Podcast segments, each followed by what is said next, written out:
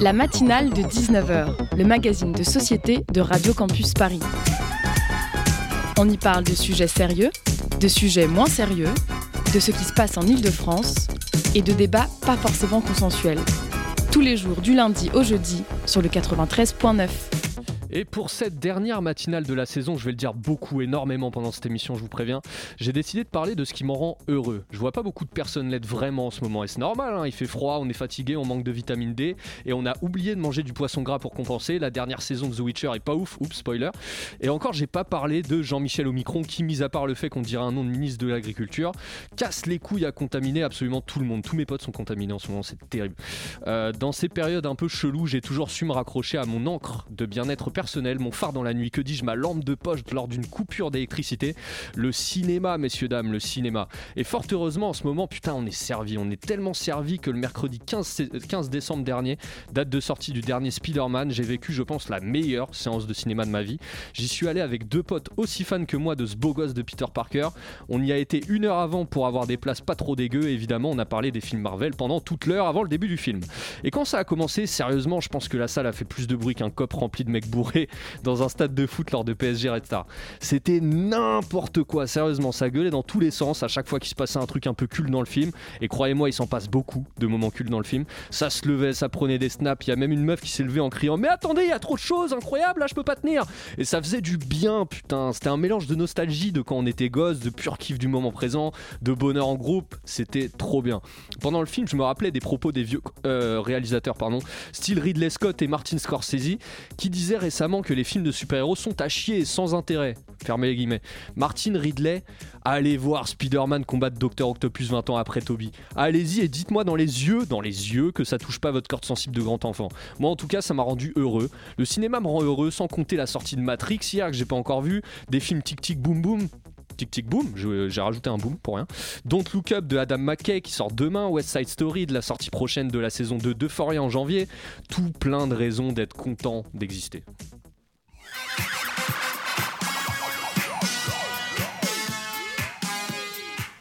Et des raisons d'exister et d'être content. On va en trouver encore plus ce soir avec notre première invitée, Nadalette Lafontassis, est autrice et conférencière sur le thème bien particulier du bonheur et du bien-être. Je sais que beaucoup de gens ont besoin d'avoir une vision positive en ce moment et parler avec Nadalette ce soir pourra sûrement nous éclairer toutes et tous. Vous le verrez. S'en suivra un flin chafaud fait par moi-même parce que je fais tout apparemment ce soir.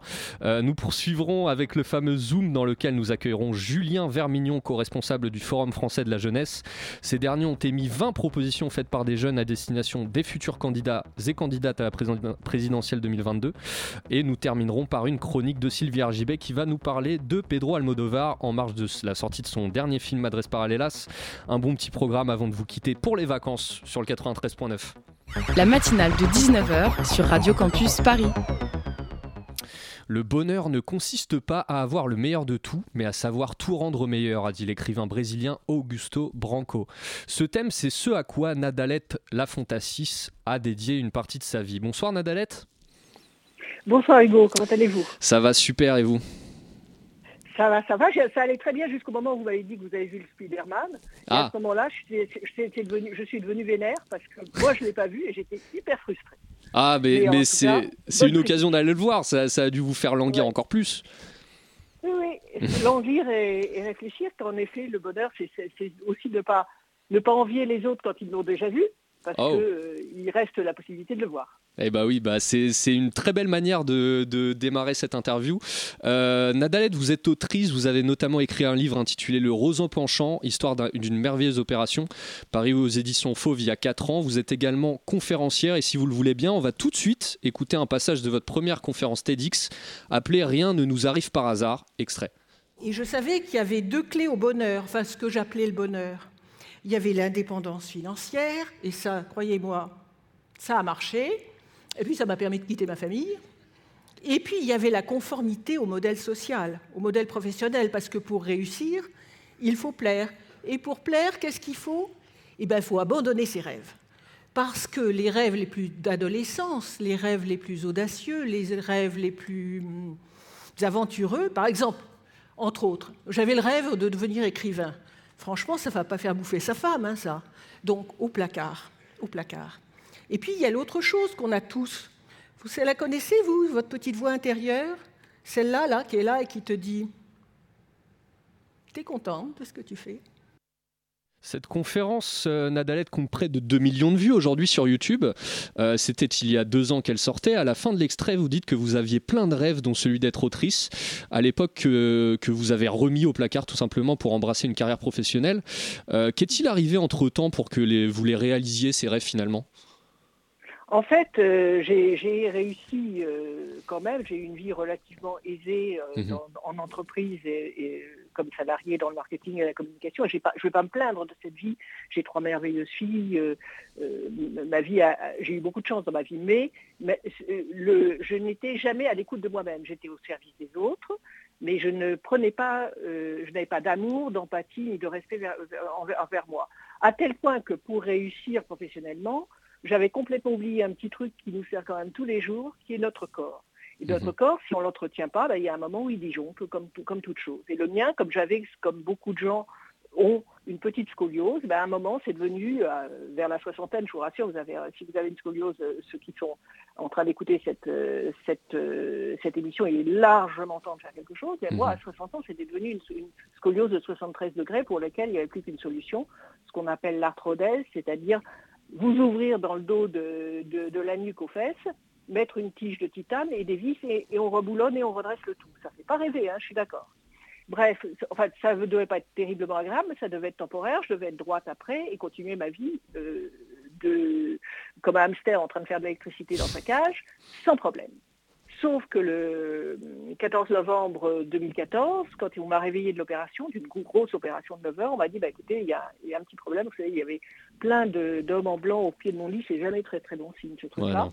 et ils m'ont dit, vous ne remarcherez jamais plus, vous êtes paraplégique, on a loupé, euh, une part... il y a quelque chose qui s'est mal passé dans l'opération, votre moelle épinière et les donc là, en fait, il y a eu une première période de ma vie, euh, très, pour, schématiser, où pendant 9 mois et, 10 mois derrière, j'ai été en fauteuil roulant, paraplégique, ne bougeant pas. Euh, ma vie était foutue, j'étais plus mère, j'étais plus cadre mhm. dirigeante, bien entendu, j'étais plus femme, j'étais plus copine, je n'avais plus, je dansais plus de rock. il n'y avait plus rien dans ma vie. J'étais à l'hôpital, en rééducation, euh, en train de crever, parce que même physiquement et mentalement, j'étais plus capable de faire quoi que ce soit. Et puis un jour, euh, au bout de deux ans où euh, je continuais à peu près comme aujourd'hui à être au moins debout et à marcher avec des cannes, un peu comme euh, Laurel et Hardy, mais quand même plutôt avec la, silhouette de Stan Laurel, ce qui est quand même du bol dans un sens. et ben, au bout d'un un, jour, j'ai commencé à me mettre à écrire. Et j'ai, en écrivant, je me suis aperçu que c'était le bonheur le plus absolu, que c'était ce que j'attendais depuis mes 18 ans, mais que je n'avais pas euh, mise en, application parce que j'avais une vie hyperactive et que je croyais que c'était ce qu'il fallait faire dans la société. J'avais simplement oublié mes rêves. Et le jour où on, s'écoute, où on s'aime assez pour euh, suivre ses rêves, pour avoir l'audace, pour ne pas avoir peur de perdre ou de gagner, parce que les deux sont de vraies peurs, mmh. eh bien mon Dieu, les choses se font tout à fait naturellement. Et c'est là où tout le champ des possibles arrive. Et c'est là où mon premier livre est sorti mon mhm. deuxième va sortir en septembre et les TEDx, et, de, quelqu'un qu'on mettait dans un petit coin, vous savez, parce qu'un peu vieille, handicapée, euh, femme, enfin bref, tout est tard. Hein, euh, et ben, je suis, euh, on ne peut plus sur la, sur la scène, sur le devant des scènes, à, transmettre des messages et à me battre pour que, pour que dans cette période qui est un peu complexe pour nous tous et pour vous, les jeunes particulièrement, j'en suis parfaitement consciente, on garde le moral et on garde l'espoir. Alors j'ai été fouillé dans les commentaires de votre vidéo TEDx, hein, car c'est ma passion dans la vie, un peu de fouiller dans les commentaires de vidéos YouTube. Euh, j'ai pas eu à chercher bien loin, puisque le premier commentaire disait, je cite, La guérison se fait de l'intérieur en évitant le stress. Aucun médecin ne parle de l'aspect de la force psychologique lors de l'annonce d'un diagnostic, et il devrait, car c'est le premier pas le plus important vers la rémission. Euh, est-ce que c'est quelque chose qui vous a parlé, euh, notamment lors de votre convalescence? Oui, euh, il faut quand même moduler, c'est-à-dire que la, la, psychologie, c'est pas pas une solution miracle. Il faut avoir la psychologie et aussi la capacité de, physique euh, qui, de, pouvoir euh, passer à autre chose. Mais en tout cas, la, force morale, appelons la force morale, la force mentale, c'est vrai que je l'avais mise à, pas au bon service auparavant, mais je l'avais, et cette niaque a fait que mmh en effet, je me, suis, je, me suis dit, il faut que je trouve quelque chose, ma vie ne peut pas être finie, je ne peux pas être finie, et que euh, j'ai aussi enclenché un certain nombre de processus de deuil en me disant, bon, bah oui, il y a des choses que je ne ferai plus jamais, il faut, il faut, il faut, faut en crever, il faut pleurer, il faut être en colère, il faut le nier, il faut passer par tous les processus du deuil, mais à un moment, il faut accepter et faire des choix. Et, mhm. et c'est ce que vous appelez aussi cette force mentale, c'est cette capacité de dire, OK, je ne peux pas tout avoir en même temps. Alors oui, je ne marche plus, je cours plus, je danse plus rock, mais par contre j'écris, par contre je suis sur des scènes, par contre j'ai quasiment tous les jours sur les réseaux sociaux ou, sur mes mails euh, des, gens qui m'écrivent, qui me disent votre livre ou votre TEDx m'a aidé à passer une, étape, merci. il y a plein de choses qui se passent dans la vie qui sont euh, qualitativement beaucoup plus importantes que ce que je vivais auparavant. Et euh, alors, de mon expérience personnelle et de celle de beaucoup de monde, apparemment, surtout, euh, surtout en ce moment, euh, le stress, justement, est-ce qu'il joue un rôle majeur pour la plupart des gens malheureux, en tout cas pas heureux? Est-ce que vous pensez qu'être stressé, c'est forcément être malheureux? Est-ce qu'on peut acquérir au bonheur sans, enfin, en ayant cette part de stress, il y a des bons et des mauvais stress. évidemment. le stress négatif, c'est de se, projeter toujours dans le passé en se disant c'était vachement mieux hier, mhm. ou de se projeter dans le futur en se disant ça va être mieux demain moi, ce que je considère d'être très important, c'est de vivre ici et maintenant. C'est-à-dire de se dire, bon, ben, je vis 7 minutes où je suis heureuse d'être avec vous ce soir. Dans, une demi-heure, je vais aller euh, retrouver ma famille et j'ai un petit-fils de 6 mois et c'est fabuleux. Et, de, demain, je vais lire un livre qui va me plaire. Et c'est ça, c'est chaque moment euh, qu'on passe, le, avoir une espèce de joie et, surtout de, le ressentir, en vibrer, le, le déguster. Et c'est ce mhm. que je ne savais pas faire pendant cette, longue première partie de ma vie. Donc, euh, si vous êtes plus jeune que moi, vous avez tout à fait l'espoir de, commencer plus tôt à apprécier les bons moments, moment par moment. Et alors, beaucoup de Français sont stressés à cause de leur travail. Vous en avez parlé, euh, que vous aviez l'impression d'aller toujours à 100 à l'heure et de ne pas penser à vous. Euh, comment, selon vous, les entreprises françaises peuvent participer à plus de, bien-être chez leurs salariés? Est-ce que la, la, semaine de 4 jours, c'est une solution, selon vous, dans ce, en marge de ce problème-là? Je vais vous répondre autrement parce que je considère que je suis plus pertinent. Oui, moi, je, crois et j'ai pratiqué les, des, semaines réduites à certains mhm, moments, mhm. Euh, le télétravail. J'ai télétravaillé depuis les années 2000, donc j'ai télétravaillé avant que le télétravail existe en France parce que je travaillais pour une boîte américaine et qu'ils n'en avaient rien à faire en fait de là où je bossais. Et mais par contre, c'est aussi un piège, c'est-à-dire qu'on peut aussi euh, télétravailler comme une brute et se foutre en l'air. Nonobstant, moi, ce qui me semble le plus important, c'est de ne pas écouter les dégueulants.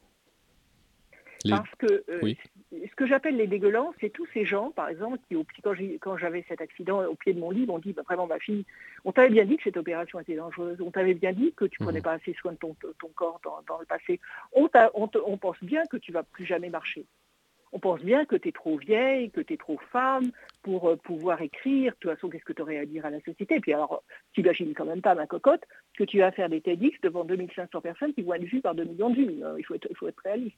Ça, c'est les dégueulants. Les dégueulants, aujourd'hui, c'est ceux qui vous disent tout et, le contraire par haine de, tout le monde, et à commencer par eux-mêmes, qui vous disent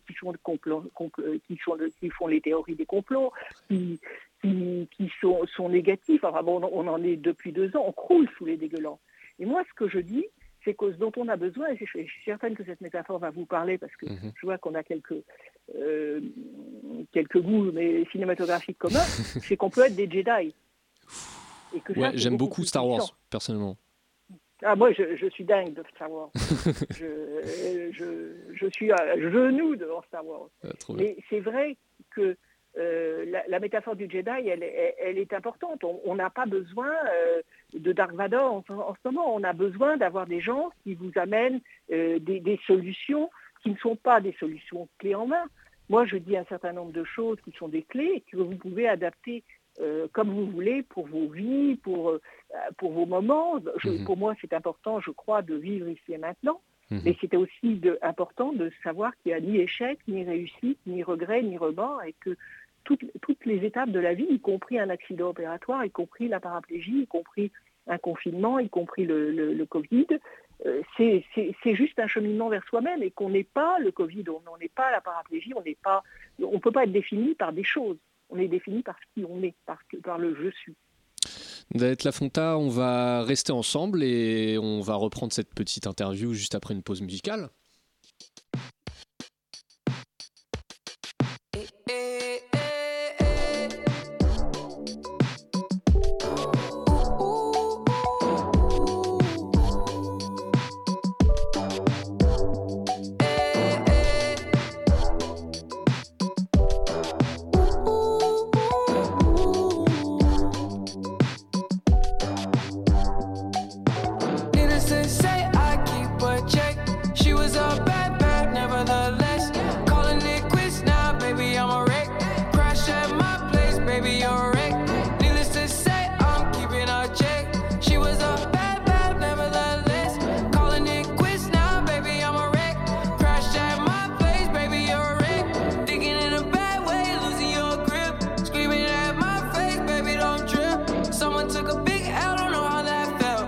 looking at yourself.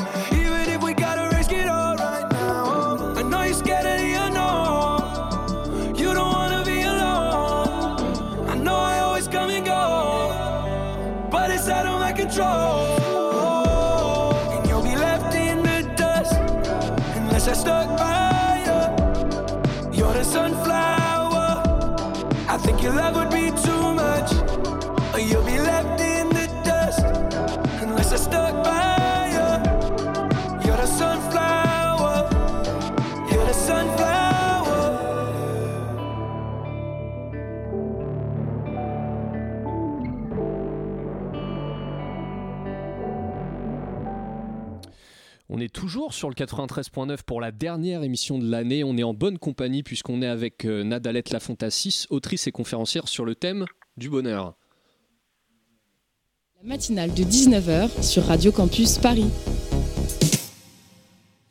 Euh, Nadalette, il y a quelque chose avec lequel j'ai beaucoup de mal personnellement, c'est le fait de relativiser. On se souvient tous de cette phrase de nos parents qui nous disaient quand on était triste pense aux petits-enfants pauvres qui n'ont rien et qui sont plus tristes que toi. Personnellement, après avoir essayé un million de fois, sincèrement, j'ai jamais vraiment, vraiment réussi, je trouve. Euh, ma question est simple est-il possible de relativiser vraiment, vraiment? Alors, on peut relativiser, c'est-à-dire qu'en fait, par exemple, quand j'ai eu cette opération et que je me suis réveillée paraplégique, je pouvais, mhm. j'avais deux solutions. La première, c'était que m'estimer la femme la plus malheureuse de la Terre, et objectivement, franchement, je l'étais, euh, paraplégique, dans un lit, dans une chambre à deux, ça sentait la pisse, enfin bon, moi je ne veux pas ces détails. C'était pas terrible.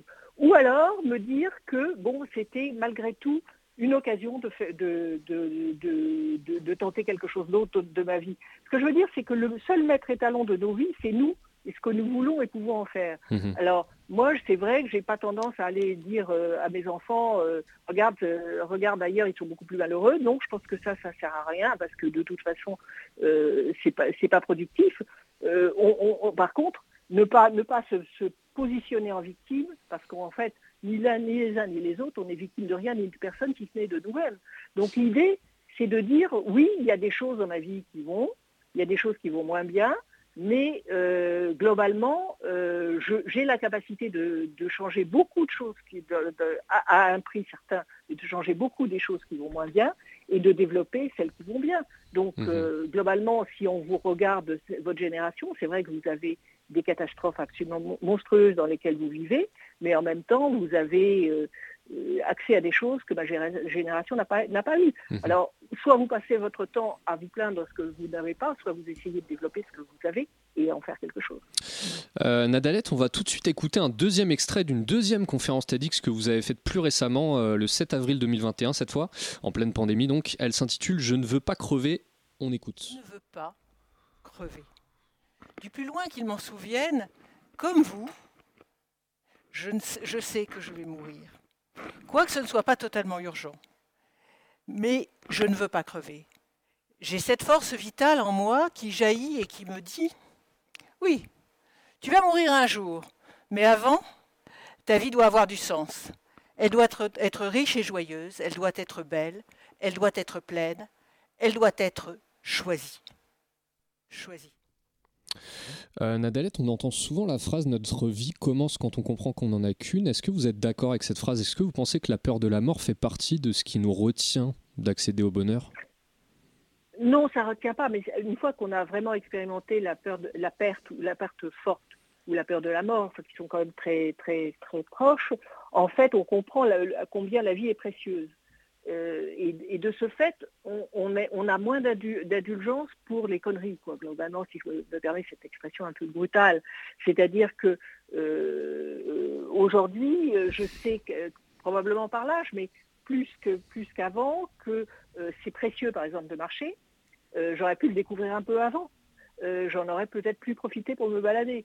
Mais aujourd'hui, j'ai, euh, quand je dis que, je n'ai plus qu'une vie et qu'en effet, euh, j'ai plus de temps à perdre, c'est vrai que quantitativement, j'ai 60 ans, donc en effet, ma vie est dernière moi, mais aussi, il y a beaucoup de pièges dans lesquels je suis tombée autrefois, qui étaient des pièges de séduction, de pouvoir, de fric, mhm. de, de, cavaler, de plein de choses qui n'ont plus le même attrait pour moi. Donc c'est vrai que euh, ce que je découvre aujourd'hui, c'est que euh, le bonheur est fait de choses simples et qu'il est fait d'une chose extrêmement importante, c'est par le respect de soi-même par soi-même. C'est-à-dire que mmh. tant que vous ne vous aimez pas, que vous ne vous respectez pas, tant que vous n'êtes pas votre meilleur ami, ce qui ne veut pas dire que vous soyez un monstre d'égoïsme et d'égocentrisme pour autant, mais l'empathie commence par soi. On n'est pas capable d'aimer et d'aider les autres si on n'est pas capable de s'aimer et de s'aider soi-même.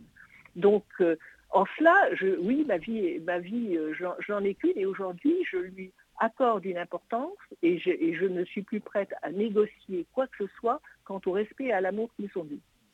Euh, C'est-à-dire que je ne suis plus prête à des concessions sur certains, sur certains sujets. Je suis vraiment oh, très raide sur mes valeurs. Euh, maintenant, vu qu'on parle du bonheur et que le, bonheur, parfois, ça peut aller très vite, ça peut filer même. On va faire une interview ping-pong. Je vais vous poser quelques questions sur le thème de votre bonheur personnel. Euh, vous devrez me répondre vite du tac au tac. On fera quelques pauses si nécessaire pour développer un peu les réponses. Euh, mais ça doit potentiellement aller vite. Est-ce que vous êtes prête? Ouais. C'est parti. Ce qui vous rend heureuse aujourd'hui le 23 décembre 2021 Les yeux de Noah. Noah, c'est votre. Euh, petit-fils. C'est votre petit-fils, d'accord. Euh, ce qui vous a rendu heureuse cette année globalement Ce qui m'a rendu heureuse cette année, c'est de voir la mer et de, de, me donner le temps d'apprécier chaque mouvement de la mer au fur et à mesure que je la voyais. Ce qui vous a empêché d'être heureuse dernièrement, si c'est arrivé Le manque de respect de certaines personnes. Ah ça, ça c'est terrible. Euh, ce que vous dites à quelqu'un qui vous dit qu'il est malheureux un conseil Je lui dis, je l'entends. Oui. Lâche. Vite, vite, vite ta tristesse ou ton, ou ton deuil et puis commence à regarder le soleil. Alors ça c'est très important. Je... C'est vrai que personnellement j'ai toujours cherché à, à, passer à côté de la tristesse, à l'éviter, mais c'est vrai que de la vivre ça peut être euh, beaucoup plus efficace, non? Il faut accepter de passer par la douleur. Ce n'est pas, une période confortable du deuil mhm, de, mhm. de, quoi que ce soit. Le deuil, c'est pas simplement perdre quelqu'un, c'est un accident, c'est un chômage, c'est un examen qu'on loupe, c'est un, deuil amoureux, euh, c'est plein de choses. Il faut accepter la, douleur parce que tant qu'on, si on réfrène la douleur, on ne va pas dans l'émotion et seule mhm. l'émotion qui veut dire en, latin émovere, ça veut dire bouger. Donc euh, c'est l'émotion qui va nous permettre de bouger et de sortir de la douleur. Donc il faut vraiment accepter d'avoir mal par moment, il ne faut pas se complaire dedans pour pouvoir passer à autre chose. Mais il faut respecter sa douleur, il faut respecter sa douleur physique, mentale, morale, etc. On continue? respecter. Ouais. Euh, la personne qui vous rend le plus heureuse? La personne qui me rend le plus heureuse, c'est mon chat. ça, peut, ça peut le faire. C'est vrai que c'est très agréable d'avoir un chat. peut le faire. Euh, votre astuce bien-être? Mon astuce bien-être, méditation tous les matins quand je commence à, flipper. À flipper? Vous flippez le matin? À flipper. Ah, je flippe, euh, même de temps en temps le soir. Ça m'a, Je suis parfaitement humaine. J'ai des moments de flip. Parce que c'est marrant parce que je vois plus les gens flipper le soir euh, dans leur lit seul, mais c'est vrai que le matin, ça peut être euh, très flippant. le film qui vous rend heureuse, ça c'est une question personnelle. J'adore les films. West Side Story. West Side... Ah, le nouveau ou l'ancien? Les deux J'ai pas vu le nouveau encore parce que c'est assez compliqué pour moi d'aller au cinéma et ça fait partie de mes grandes frustrations. Mais l'ancien, mes filles ont été biberonnées à West Side Story. D'accord. Bah, le, nouveau, le euh, nouveau, je le dis pour les auditeurs. américaines, euh, ça me, c'est des shoots en permanence. Ouais. Le, le, nouveau, pour les, je le dis pour les auditeurs et auditrices qui nous écoutent, est très cool, donc allez le voir si vous avez l'occasion. Euh, le plat qui vous fait aimer la vie Le plat qui me fait aimer la vie, le cheesecake. Cheesecake, j'en ai fait un début de semaine. Oh. les raisons d'être heureux et optimiste à l'avenir, c'est la dernière question. Je suis bien et j'ai confiance en moi. Et pour, les, pour le monde, pour les Français globalement et les Françaises? Pour le monde, je crois que je crois qu'on vit dans une période de transformation et qu'on a deux façons de, la voir ou de se dire qu'on va aller vers pire. Et ça, je ne peux pas y croire parce qu'il y a quand même de plus en plus de gens qui développent un bon niveau de mmh, mmh. conscience et qui sont à la recherche d'un autre, autre, mode de vie et d'autres et veulent vraiment avancer sur des valeurs. Donc euh, non, ce qui, ce qui, nous rend optimistes pour le monde, c'est que euh, je pense à la force de la, force de l'individu qui est à la fois unique et multiple. Et, mmh. moi, j'ai confiance dans l'homme et la femme. Hein.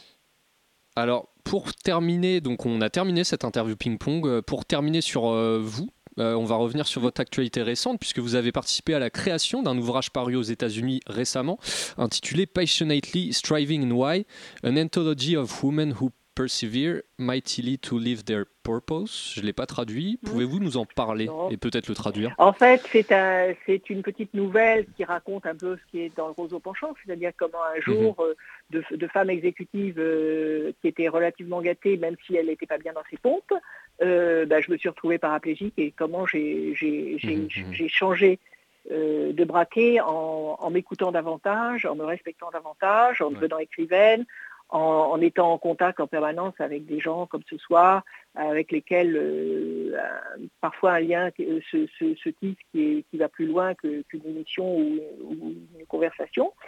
Et que, euh, en fait, c'est là ce que, ce que donne, ce que dit ce livre. Ce qui est formidable pour, pour moi, c'est d'avoir un livre édité aux États-Unis et en anglais parce que ça ouvre à à d'autres possibilités de, conférences et d'écriture. Donc euh, c'est mhm. super chouette. Euh, et c'est un livre important parce que c'est un livre qui est fait avec, avec, la sélection de 20 femmes à travers le monde qui ont toutes des histoires absolument invraisemblables. Certaines ont fait de la prison, d'autres sont dans, sont dans des pays où la, vie est beaucoup moins facile qu'en Europe. Enfin bref, bref, le bouquin est avec des femmes absolument passionnantes. Donc euh, c'est une joie et une fierté d'être à leur côté. Merci beaucoup en tout cas Nadette La Fantassis d'être venue, d'être venue pardon, nous parler de votre conception du bonheur et du bien-être. On en avait bien besoin à Radio Campus Paris. Euh, chers auditeurs, chères auditrices, restez avec nous tout de suite. C'est une chanson qui personnellement me rend heureux.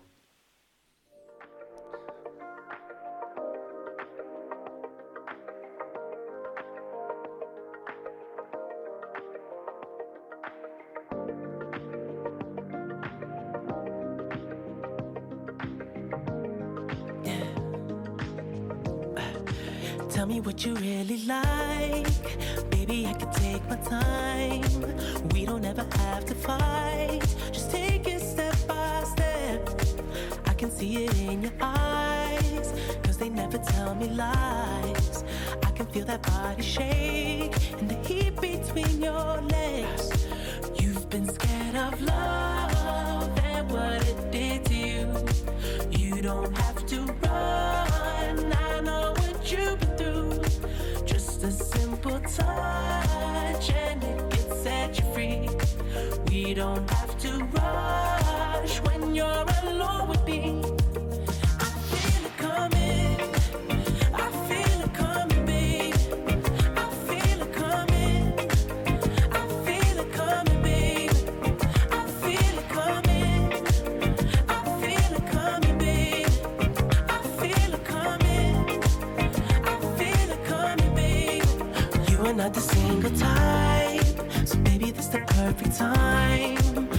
trying to get you I'm high. Just trying to fade off this touch. You don't need a lonely night, so baby I can make it right. You just gotta let me try to give you what you want. You've been scared of love.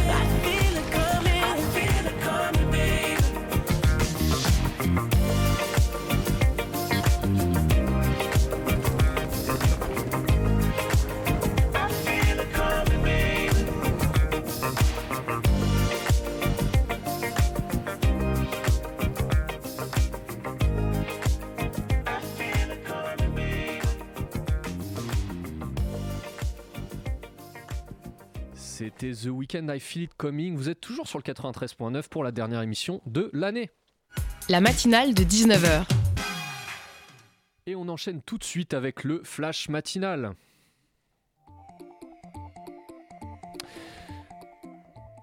L'inflation commence à apparaître de façon assez conséquente dans les rayons des magasins. Ce sont les mots du grand patron du groupe Leclerc, Michel-Édouard Leclerc. Une hausse globale de 4% est à prévoir pour 2022, dit-il, alors que le prix des pâtes a déjà connu une hausse de 20%. Le prix du papier et de l'aluminium accusent, eux, des hausses respectives de 30 et 40%. La tension monte entre la Russie et ses rivaux occidentaux. Vladimir Poutine accuse notamment les États-Unis et l'Europe d'avoir une politique menaçante envers le Kremlin sous fond de grandes mises en garde concernant le dossier ukrainien. On le rappelle, les services secrets américains avaient lancé l'alerte le mois dernier sur une potentielle invasion de l'Ukraine par la Russie en 2022. Poutine y est allé de sa menace en statuant en cas de maintien de la ligne très clairement agressive de nos collègues occidentaux, nous allons prendre des mesures militaires et techniques adéquates de représailles.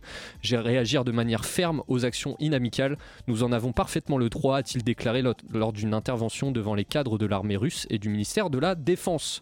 On reste en Europe de l'Est avec le refus de la Pologne et de la Biélorussie concernant la demande d'investigation de l'ONU à leurs frontières.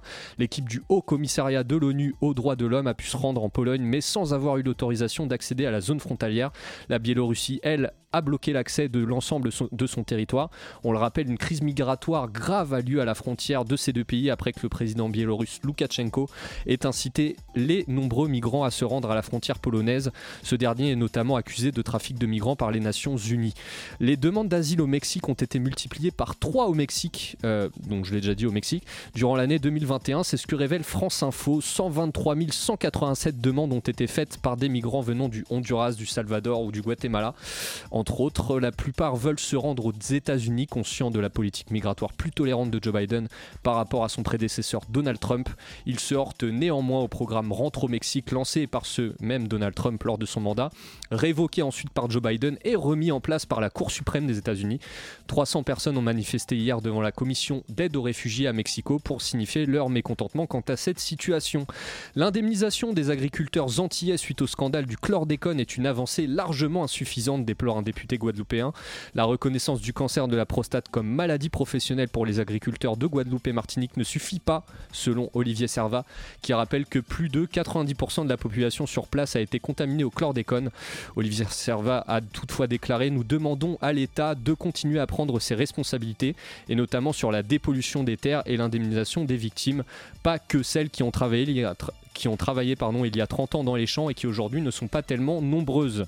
On finit par une note positive car demain à 9h01 précise sort un film très attendu par beaucoup de monde dont moi-même Don't Look Up du réalisateur Adam McKay conte l'histoire de deux astrophysiciens qui découvrent avec stupeur qu'un astéroïde va s'écraser sur la Terre et la, détruire sous peu.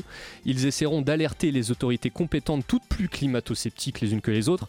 Il y a plein de stars, à commencer par Leonardo, Leonardo DiCaprio et Jennifer Lawrence, mais aussi Jonah Hill, Meryl Streep, Kid Cudi ou encore Timothée Chalamet. Ça promet de l'humour très cynique, je pense qu'on va se régaler. Pardon. Qu'on va se régaler aussi à l'écran ce week-end. Pas qu'à table. Ce flash est maintenant terminé. C'est l'heure du zoom. Le Zoom, dans la matinale de 19h. Et dans le zoom ce soir, nous recevons Julien Vermignon. Bonsoir Julien. Bonsoir. Alors Julien, vous êtes co-responsable du Forum français de la jeunesse, une association porte-parole des organisations gérées et animées par des jeunes de moins de 30 ans. Vous avez récemment mis en ligne 20 propositions aux candidats et candidates à la prochaine présidentielle de 2022. Pouvez-vous nous parler de cette initiative globalement avant qu'on rentre un peu dans les détails? Bien sûr. Alors, le, le- pour faire un peu de l'historique et comment on en est arrivé à ces 20 propositions, le Forum français de la jeunesse, c'est une organisation qui regroupe 19 structures animées et gérées par des jeunes. Ça va des associations et des syndicats lycéens, aux syndicats étudiants, aux associations gérées par des jeunes et aux mouvements de jeunesse de partis politiques. Et donc, on a mis toutes ces organisations, ces 19 organisations, autour de la table pour réfléchir à des priorités qu'on aimerait voir euh, à l'ordre du jour de cette campagne présidentielle et au sommet des, des dossiers à traiter pour le prochain ou la, euh, la prochaine présidente de la République. Et alors, ces propositions sont rangées par thème. hein. il, y a- il y en a quatre, à savoir la précarité, l'environnement, la place des jeunes dans la démocratie et l'éducation. Pourquoi avoir fait ressortir ces thèmes en particulier? Pour- pour- Pourquoi pas, par exemple, l'économie ou le sport?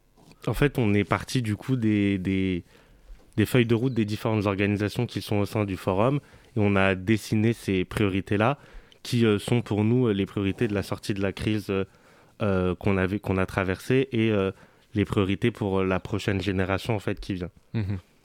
Et on peut citer ce chiffre frappant euh, si, on parle du vote maintenant, euh, frappant que vous avez d'ailleurs cité en introduction de vos propositions. 87% des jeunes ne sont pas allés voter aux dernières élections régionales. Une étude relayée dans le JDD a statué également que plus de la moitié des 18-30 ans ne souhaitent pas se rendre aux unes pour la prochaine élection présidentielle. Qu'est-ce que ça traduit, selon vous, ces chiffres euh, d'abstention record?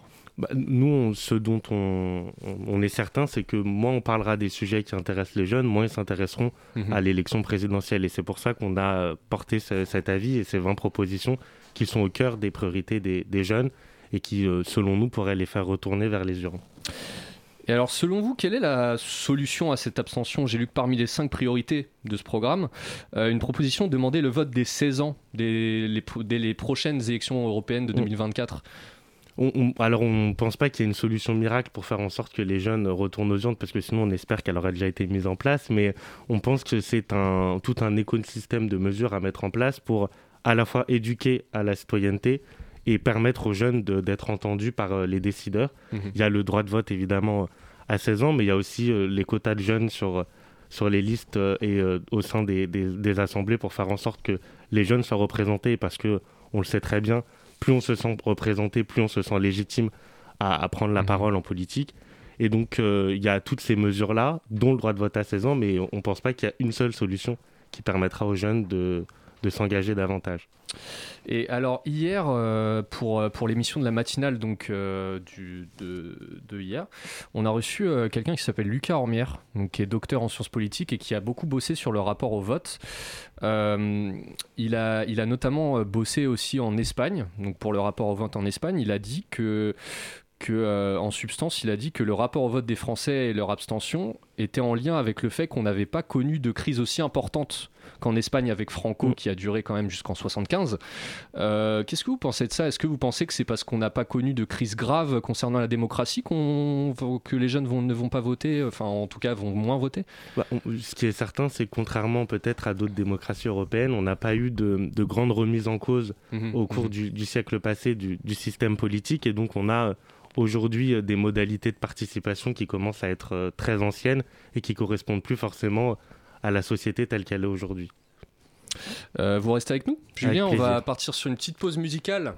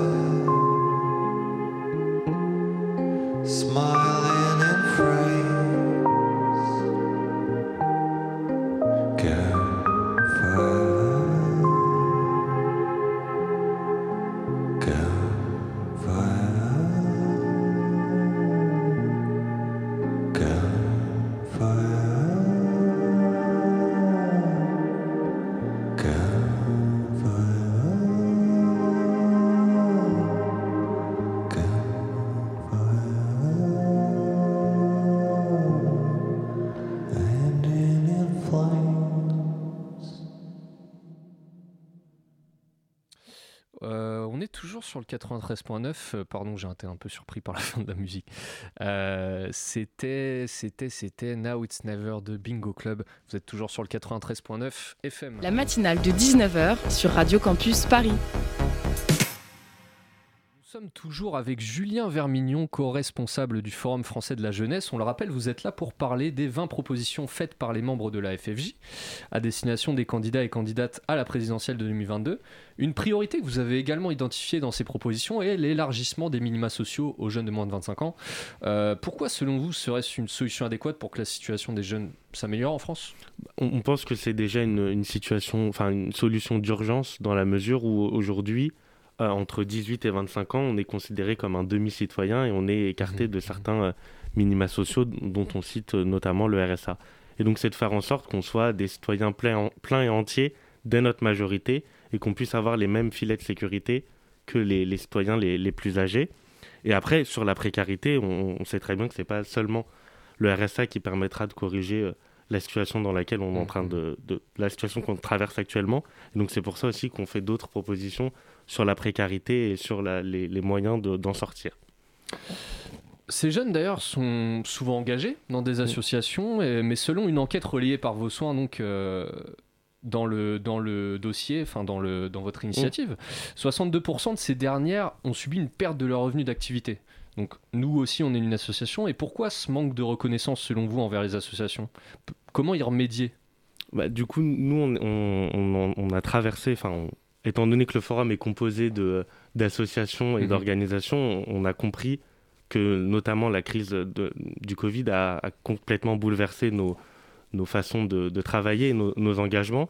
Et donc, il faut essayer de trouver des moyens de- à la fois de reconnaître l'action des associations, et donc on fait des propositions, notamment sur la question de la démocratie, de faire en sorte que l'expertise qu'apportent les associations soit encouragée et entendue, et essayer aussi de faire en sorte que financièrement, l'engagement des jeunes dans des associations soit permis et incité, parce que on pense que c'est important dans la société dans laquelle on vit aujourd'hui.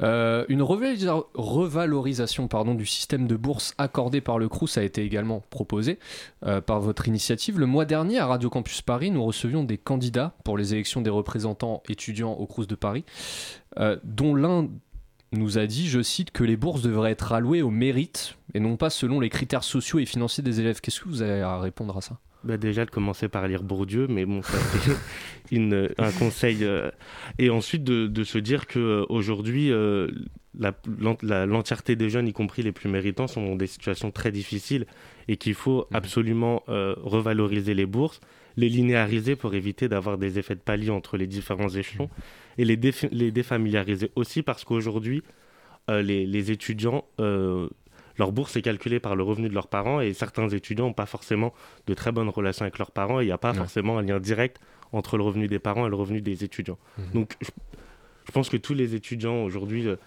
euh, ont du mérite parce que pour, euh, pour être étudiant aujourd'hui, il faut avoir beaucoup de courage et ensuite il faut faire en sorte que euh, chacun puisse réussir dans ses études et on pense que cette refonte des bourses en est une première étape. Alors on sent que les jeunes euh, ne sont pas ou peu représentés dans l'échiquier politique. On voit beaucoup de gens parfois déconnectés complètement de la jeunesse et de ce qu'elle veut vraiment. Euh, Qu'est-ce que la FFJ propose dans, dans, ce, dans ce rapport pour rebattre les cartes justement? Vous avez mis la proposition d'instaurer des quotas, je crois. Oui, euh, des quotas à la fois dans, dans les candidats qui sont présentés et dans les candidats qui seront élus, parce qu'on sait très bien que la tentation, ça serait que les 14% qu'on demande soient les 14% à la fin de la liste et qu'au final, ça soit que de la décoration. Mhm. Donc c'est d'avoir en réalité 14% des élus dès les élections européennes qui auront moins de 30 ans, ce qui fait 10 députés européens Ouais. en France, et de faire en sorte qu'il y ait aussi 14% de jeunes de moins de 30 ans dans les organisations des partis politiques, parce qu'on Mhm. sait que c'est aujourd'hui ici que se passe une grande partie des, euh, des décisions qui amènent aux candidats qui sont présentés devant les citoyens. Alors, euh, nous avons finalement peu parlé de la FFJ au tout début de l'interview, mais le Forum français de la jeunesse, comme, euh, comme je l'avais dit, pouvez-vous nous détailler les actions de cette association et surtout qui peut la rejoindre et comment? Du coup, le, le Forum français de la jeunesse, c'est une organisation qui regroupe des structures. Mhm. Donc, euh, il faut avoir, euh, enfin, ce sont des associations gérées par des jeunes de moins de 30 ans qui peuvent rejoindre le forum. On a euh, quelques critères sur la, la répartition sur le territoire pour faire en sorte qu'elle soit le plus représentative possible. Et euh, ensuite, euh, nos actions qu'on mène, on mène à la fois des actions de plaidoyer, comme avec cet avis et ces 20 propositions. On fait aussi des actions de sensibilisation, notamment à la citoyenneté européenne, où on va lancer Mhm.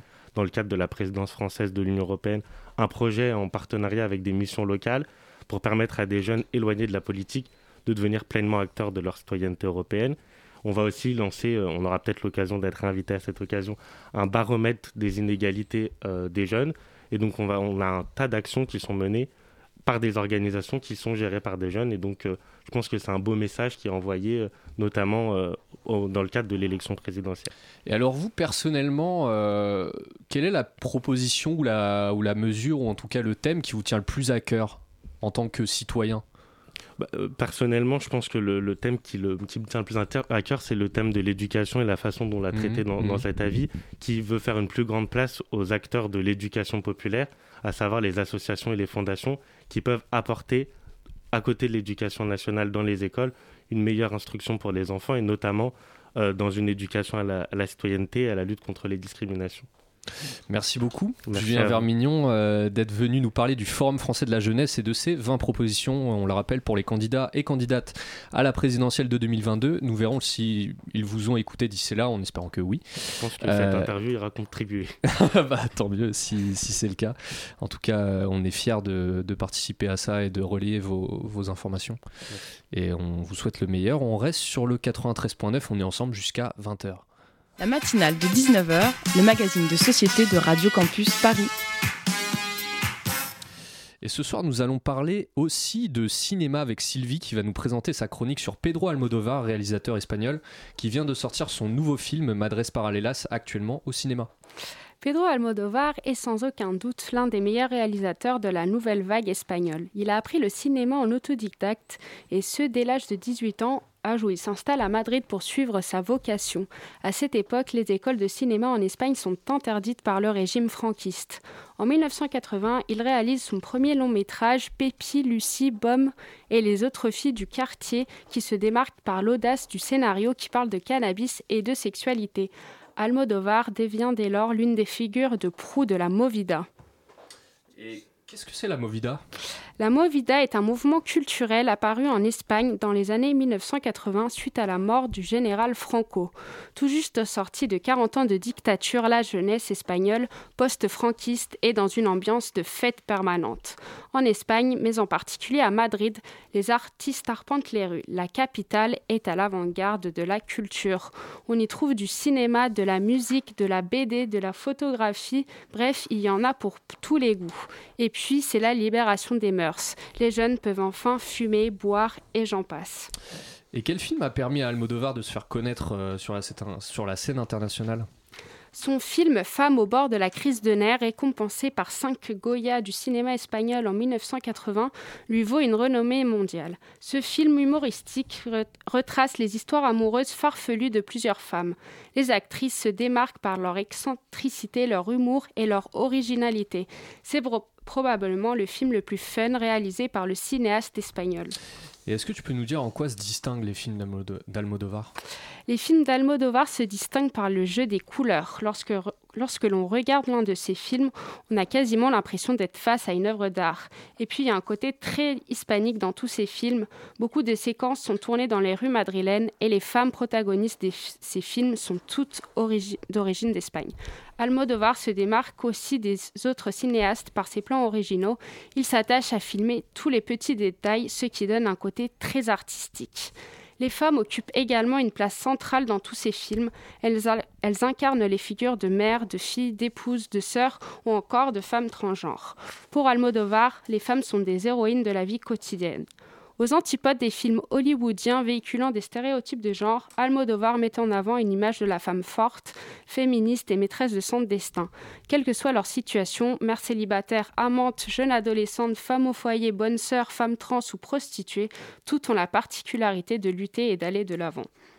Et qu'en est-il de son nouveau film alors, Madres Paralelas Alors, Madres Paralelas, c'est selon moi le meilleur film réalisé par Pedro Almodovar. L'histoire est celle de deux femmes, une jeune adolescente et une photographe qui sont enceintes au même moment. Penelope Cruz et Milena Smith incarnent toutes deux le rôle de la figure maternelle puissante. Le génie d'Almodovar est de mêler affect et politique. En parallèle, Almodovar nous transmet la complexité de l'histoire espagnole, notamment son passé franquiste et le devoir de mémoire de la nation. Son film prend une tournure très politique lorsque l'on sait que l'actuel gouvernement espagnol travaille sur le projet de loi sur la mémoire historique. En cause, la disparition de plus de 100 000 personnes pendant le régime franquiste, dont seulement 25 000 victimes auraient été retrouvées. Et après tout ça, dirais-tu qu'Almodovar est un artiste engagé?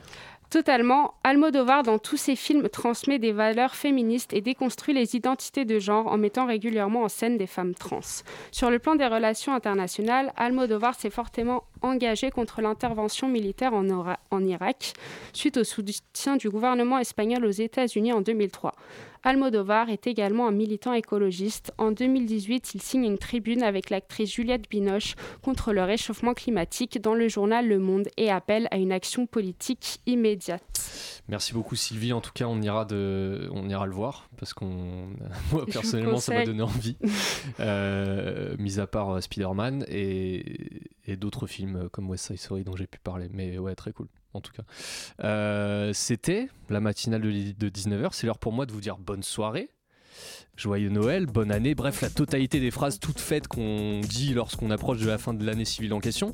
Je tiens à remercier vivement toutes celles et ceux qui ont participé à cette belle émission qu'est la matinale de 19h cette année. C'est beau de voir euh, que l'enthousiasme des gens n'a pas été pleinement atteint par une période franchement pas facile. Je prends énormément de plaisir personnellement à en être le coordinateur et à donner la parole à tant de gens formidables jour après jour.